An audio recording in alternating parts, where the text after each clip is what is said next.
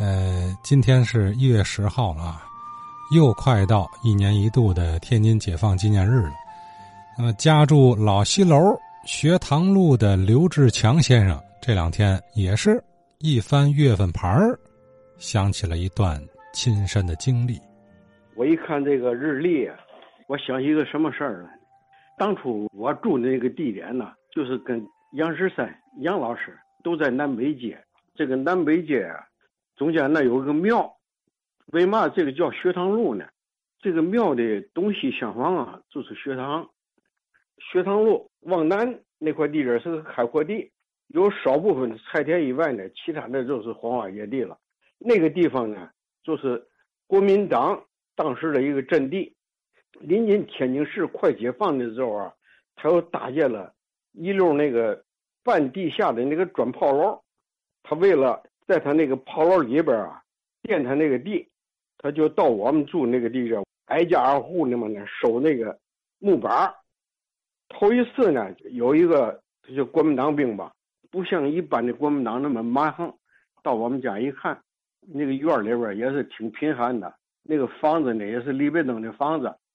我的姥姥就迎去了，问他有嘛事儿，他呢就说收点那个木板子，看那个外屋屋里边放着一个菜板子，他告诉我姥姥说：“您呐，赶紧把这个菜板子藏起来，要不别人来走一定给收走了。”他为了应付差事呢，他就在我们那院里边有那个家里边的那个破包皮板子，拿了两块。这时候呢，我那个大哥出来了，说因为我这个哥跟他岁数相仿。是个聋哑人，不会说话。当兵的就跟我姥姥说了：“他说您呢，看这才是您的儿子了。听他那个口音，好像是东北人。他是正上学的时候了，让国民党抓兵给抓到部队来，随着一块就撤到到天津来了。他走了以后，后边又来了两个当兵的，背着大枪进屋就搜，搜了半天，实在一看没有什么东西可拿了。我们家里屋里外屋呢搭着一个铺。”他就把那个铺板呢给拆下来了，拆来我哥哥那一看，好嘛就跟他急了。本来那个家里七口人，一盘炕，外屋呢打那么一个床铺，是我那哑巴哥哥在那睡觉。他就跟他急了，急了就动手，动手完了以后，这个当兵的呢就拿那个大枪托子就打他。我姥姥那时候怕把事惹大了，就拦着我这个哥哥，拽着他，拽着我以后，这个当兵的还嘛不依不饶。那个邻居啊出来以后劝。把这俩当兵的给劝走了，但是来讲，这个铺板他给拿走两块，就是这个事儿过后，国民党的那个挂家长吧，又干嘛呢？又政府为国民党啊修城防去，他非得让我这个哥哥也得去跟他们去嘛一块修城防去。当时国民党城防啊，一个是哪儿呢？现在的叫复兴河，第二道城防呢，就是现在的这个卫地道。我们小时候呢，管那叫大年。哎，究竟是修第二道城防还是修头一道城防？这个情况我不太清楚。可到那儿去以后，没到两天，跟他一块儿去的那个人呢，跟我妈妈说了：“你趁早不能让你们家这哑巴去了，怕惹祸。国民党兵啊，正在那埋地雷。因为我这个哥哥呢，他听不见，他不知道他们干嘛，他往前面去看去。他那时候国民党他埋地雷也没有标志，怕我这聋哑哥哥呢，也不知道多少人把给烫。”你把这帮人不也给骂完了？就不想让他去了，不去可不去。还有个条件，你要如果不去，你们家里呢还得出钱，就提出来有说和的了。那意思你不行呢，花钱雇人得了。我印象啊，那啥家凑了半天呢，就凑了一块多钱，给了他们，他们也算拿走了，也算完事儿了。可是没过几天，就开始响炮了。这一响炮吧，人呢，老百姓不知道。是怎么事没经过战争，不知道嘛意思。报家长开始还让人们呢什么挖地洞，窗户上挂棉被，把棉被淋湿了挡子弹。还有什么意思事儿呢？什么呢？这国民党炮没打下来以前呢，还耗房子。学堂路的靠东一侧一所瓦房，成了国民党的好像是一个指挥所了。里边什么有电话啊，没电话线的。在他那个房子的东侧呢。还有一个炮楼，仗义打下来以后啊，我这个事儿记得特别清楚。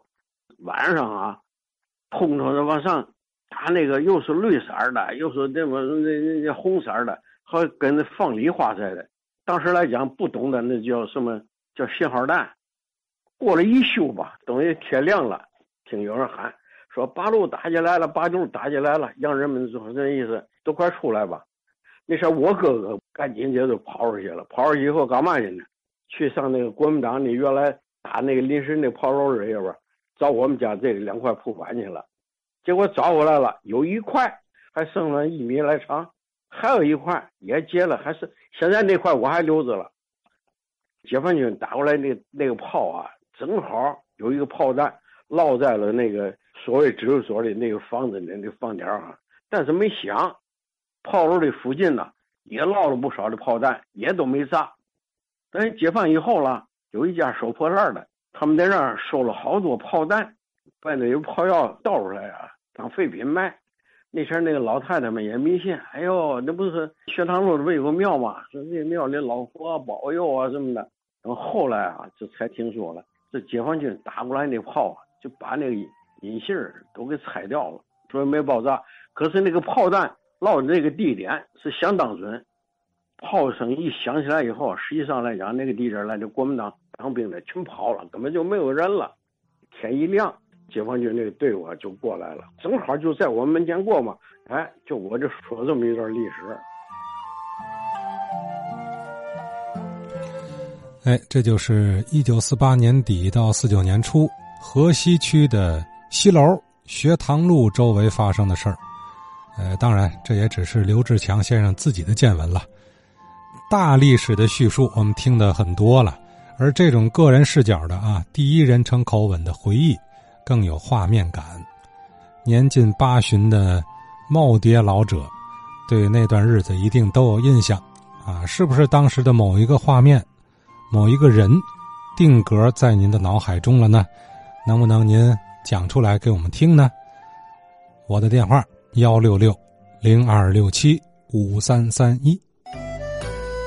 哎，咱继续啊！还真是啊，冬奥会马上就要开了。哎，咱们天津人这个冬季冰雪运动有没有什么值得一提的呢？老先生们孩提时代啊，到了冬天会不会玩什么滑冰、滑雪的运动？